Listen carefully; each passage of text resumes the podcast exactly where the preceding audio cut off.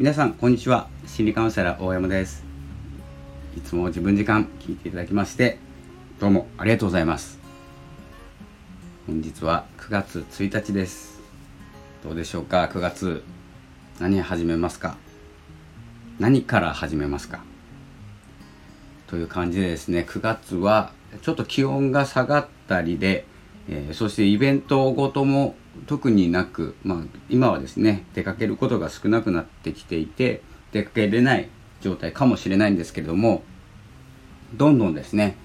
今できることを考えるのか今だけしかできないことを考えるのかというですね考え方の違いだけもでも結構変わってきます。なので家の中でできることと考えると家の中でもできることになりますよね。でも家の中でしかできないこと。とこう分けてみると結構行動が密にな密っていうか何て言うんですかね。濃厚になっていくっていう感じになりますのでちょっと考え方の違い。家でもできることと家でしかできないことに分けてみる。家でもできることは外でもできることです。というふうにですねちょっと考え方とか言葉の違いで、えー、なるほどとこうですね何かを何かひらめくきっかけになっていただければと思います。この自分時間という番組は自分らしく生きる、自分を生きるということを、えお話しする番組になっております。よければ好きのボタンをですね、まず押していただいて、フォローしていただくと更新が受け取れます。ということで今日は9月1日、え、っとですね、今日のお話は、えー、まあ、自分らしく生きるの中で今は結構重要な視点がネットだと思っています。ネットの中でどう生きていくか。まあアバターかもしれないんですけれども僕はまあ本名で SNS とかもやるタイプなのでそのままやってるんですけどここをどう生き抜くかっていうとこなんですよね。で、えー、ちょっと最初にですね、えー、最もお伝えしたいことを先に言っておくとこの例えば SNS だったりブログ YouTube とか音声配信でもいいんですけどそれ一本で、えー、素晴らしい成績成績を残してもおそらく今後は勝ち残れないんじゃないかなって思っています。これは僕の意見です。なのでえっ、ー、と大き大きなところで Twitter ありますね。Twitter で始めて Twitter だけ Twitter の中でも攻略しまくってアルゴリズムも完璧でツイッター伸ばすことができますって言った人言っている人。例えばツイッターの話をしてるんですけど、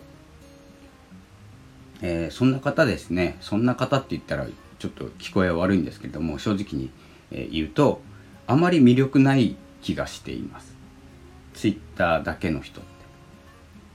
て。で専門家っていうのはどこにでもいて専門家の中でどれだけ頑張っても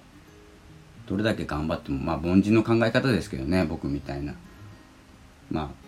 一流にはなれないんじゃないかなって思ってます。今までは違ったかもしれないんですけどね専門性があった方が良かったかもしれないんですけど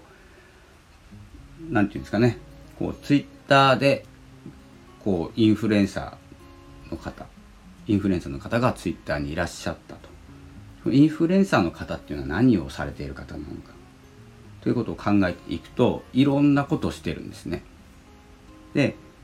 ついでにツイッターもフォロワーが増えているっていう方が多くて YouTube もそうだと思います。もともと何かをしていてフォロワーが多いっていう人と YouTuber と呼ばれる、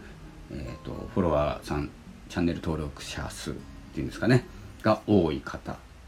ていうのはおそらく自力が違うという見方をしています。いろんなことができて YouTube も成功している。Facebook も伸びている。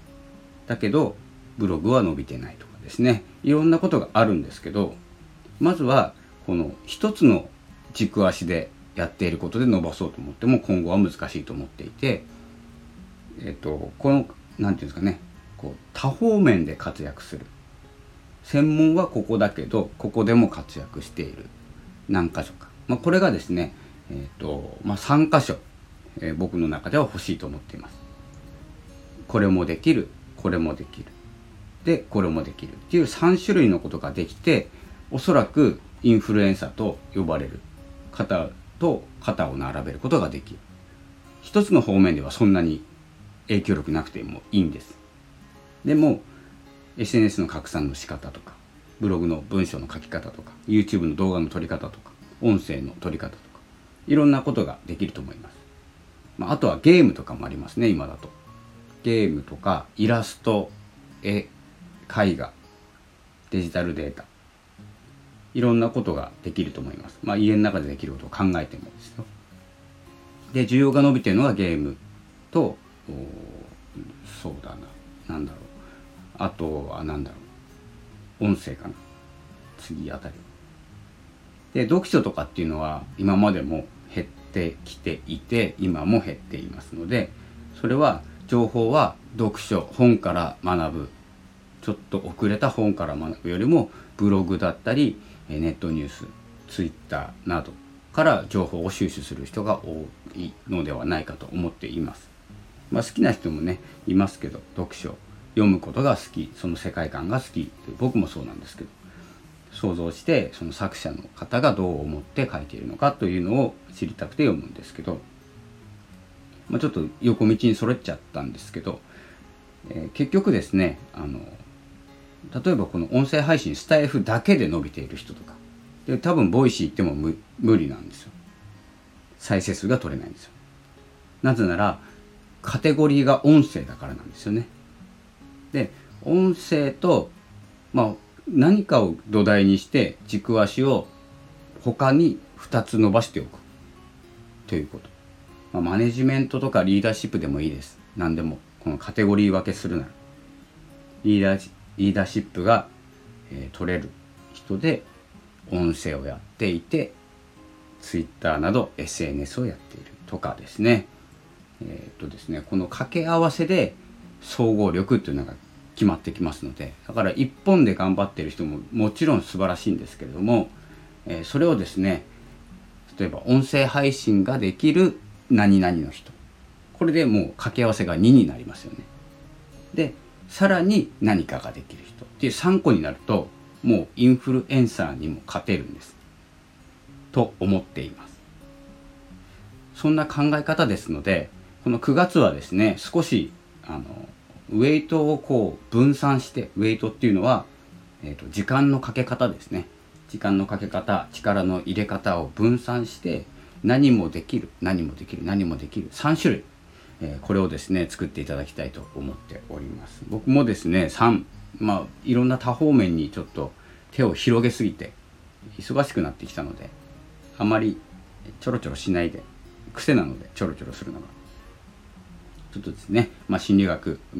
メインは心理学ですから、えー、心理学もできる音声配信ができるとか動画編集ができるとか、えー、と文章が書けるとかいろんなところでちょっとやりたいと思っていることがあるので、えー、その辺をですね根本から見直して、えブラッシュアップするのと、え新しいことをまたですね、えどんどんどんどん取り入れていくことをやっていこうと思います。それをちゃんと自分なりにカテゴリー分けして3つ3つに分けることが大事だと思ってます。この分野は音声配信スタイフは音声配信ですね。音声配信とあとはツイッターにつなげるんであれば拡散の方法も拡散もできる文章も書けるとかですね。ただ発信の分野になっちゃうので、えー、その分野をどうカテゴリー分けしていくか。でそれをもう堂々と言える。この3方面で私は活動しています。ということが言えるように、えー、9月は1ヶ月かけて体制を整えていきたいと思います。それでは皆様ももし音声配信をやっていて Twitter 伸びないなインスタ伸びないなとかいろいろ考えると思いますけれどもその発信の分野音声配信で SNS でもいいですし何て言うんですかねブログに紐付けてる方もいると思いますのでいろんなことをこうカテゴリー分けながら自分の中で整理するというのがですね9月の動きになると思いますので是非そんなような感じで動いていきましょう。では最近ですねスタイフ毎日のように撮れていますのでまた、えー、お会いしましょうということで、えー、この辺で失礼いたします。ありがとうございました。